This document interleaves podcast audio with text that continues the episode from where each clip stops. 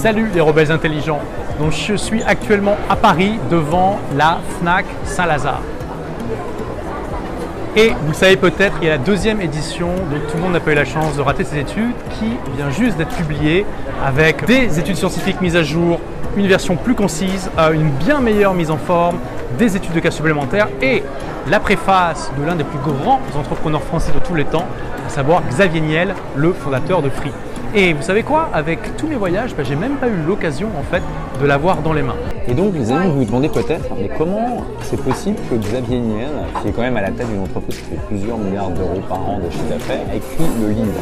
Écoutez, j'ai utilisé une nouvelle technologie qui vient de sortir, qui est un petit peu compliquée à utiliser, euh, qui est même un peu choquante. Donc, je vais vous demander de vous asseoir, de prendre une grande respiration et de vous préparer psychologiquement au choc. ok? J'utilise cette nouvelle technologie qui s'appelle lui demander, tout simplement. Et je sais, waouh, incroyable. Mais il faut savoir que ce n'est pas fait euh, comme ça. En fait, quand avant que la première édition sorte, j'avais pensé déjà à Xavier Niel parce que c'est quelqu'un qui, euh, je, me suis dit intuitivement qu'il allait être intéressé par la démarche du livre pour plusieurs raisons. D'abord parce que comme moi, il a arrêté l'école très tôt, il n'a pas de diplôme pour se lancer dans l'entrepreneuriat. Et ensuite, bien sûr, parce qu'il est tellement intéressé par les problèmes, les failles du système éducatif, par trouver des solutions pour essayer de les dépasser.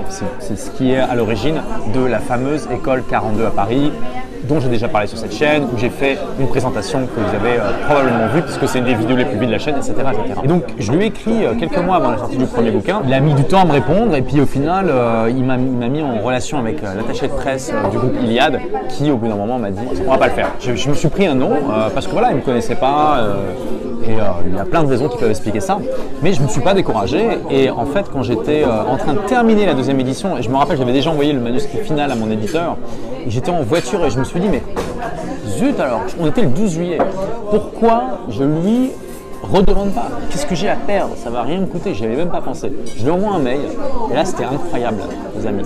Genre une demi-heure plus tard, il m'a répondu un simple OK. Donc, comme quoi il a accepté de faire la préface et il avait attaché un screenshot. Et quand j'ai regardé ce screenshot, alors là, franchement, les gars, je suis tombé des nues parce que c'était un, screenshot qui montre que bah, tout simplement il avait commandé le livre quelques mois avant. Et donc c'est comme ça que j'ai découvert que Xavier Niel est devenu lecteur à un moment.